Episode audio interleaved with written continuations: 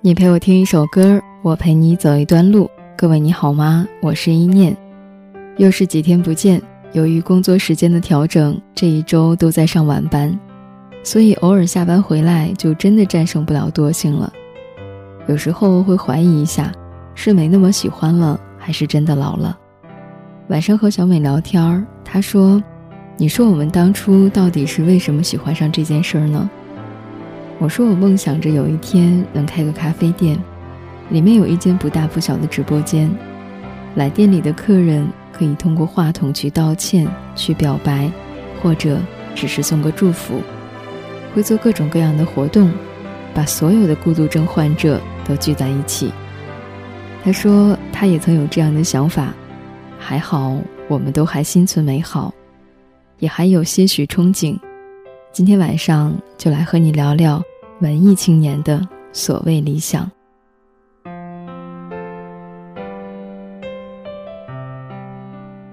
不知道是谁做的调查，说眼下的年轻人百分之七十都有两个相同的理想，一个是身无分文走一遭天涯，目的地毫无疑问必须是西藏；另一个是开一间自己的小店。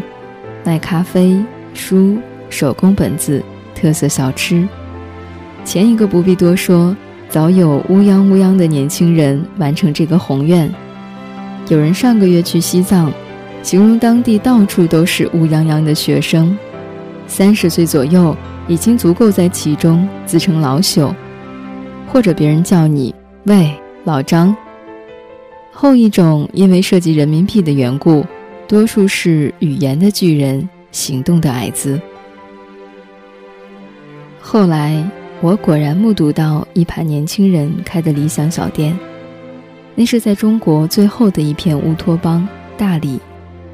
大理游人不多，导致物价不涨，于是慢慢聚集起一群老中青闲人。老年和中年大多隐没在山脚市井，不太抛头露面。人民路上打天下的全是一群外省文艺青年。倘若你有开店的理想，在这条南北向的小路上晃荡一圈儿，没准儿也马上起了要开店的念头。一是房租便宜，月租不过千元，能租赁一个店面；一幢两层小屋，年租大概只在一两万元。二是风景绝佳，味道不足，上苍山，下洱海。中间还是一条名副其实的石板路。三是目标客户群层次不错，能溜达到这条路上的，多是充满幻想的大学生，或是小住大理的超级大闲人。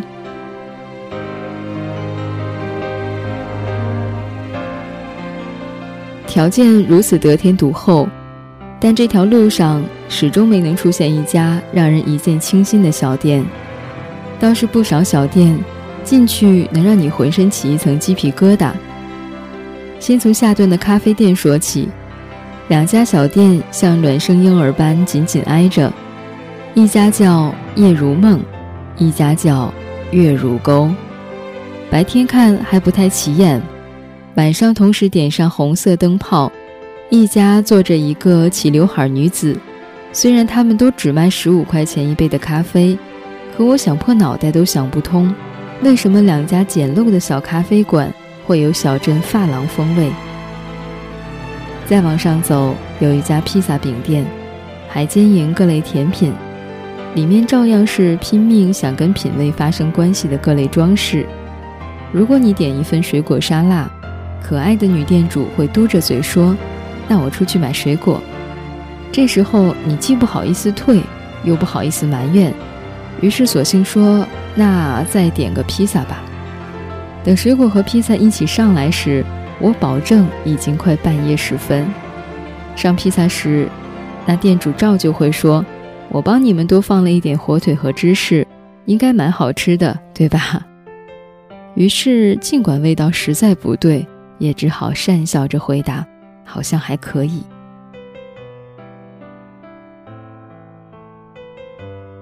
那么开个书店准没错了吧？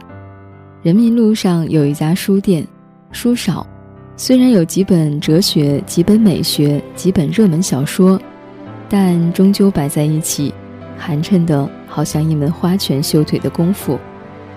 女老板态度倨傲，对着每一个进门翻阅五分钟又没打算买一本的顾客，都只想发射寒冰掌，一掌毙命。在整个大理城，我只见过一家咖啡馆，装修的与众不同，既不是乱七八糟的最炫民族风，也不是刻意造作的廉价小清新。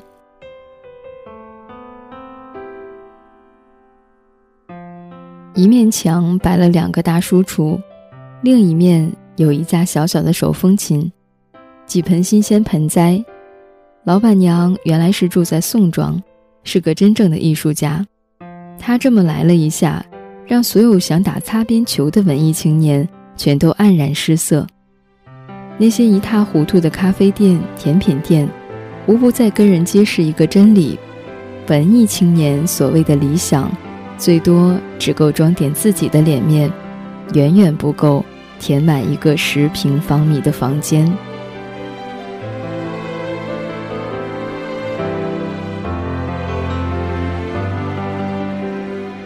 感谢你收听本期的节目，本期节目文字来自毛利，你也可以读它更多的文字。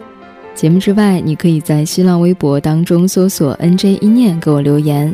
也可以关注我们的微信公众账号“漫步时光 FM” 的全拼，我们会在每天晚上把陪伴送到你的耳边。如果想和更多的耳朵互动和交流，可以加入到我们的听众交流群：六九九七六四五三，用一首歌、一个故事、一段文字温暖你。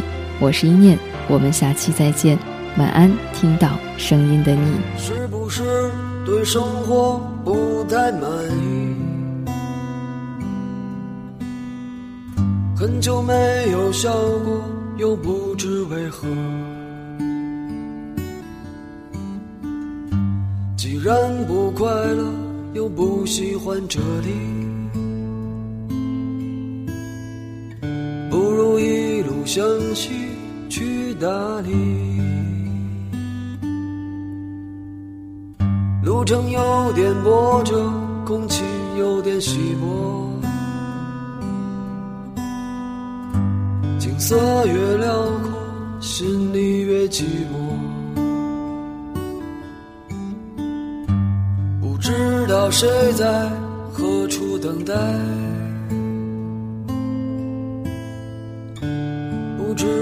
后来的后来谁的头顶上没有灰尘？谁的肩上没有过齿痕也许爱情就在洱海边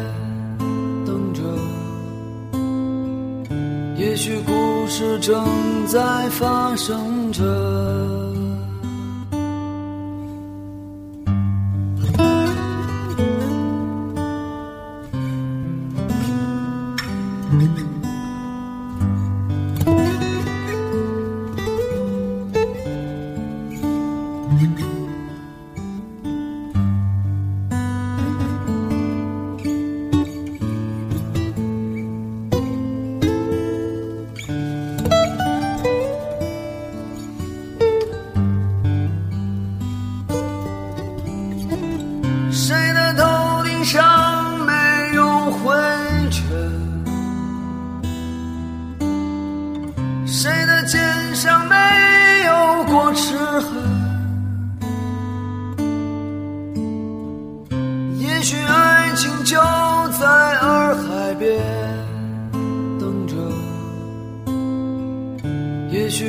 事正在发生着，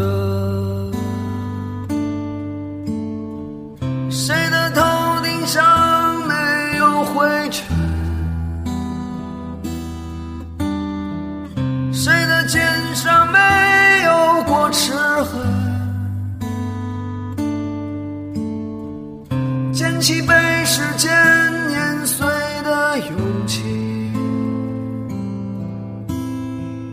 让双脚沾满清香的你。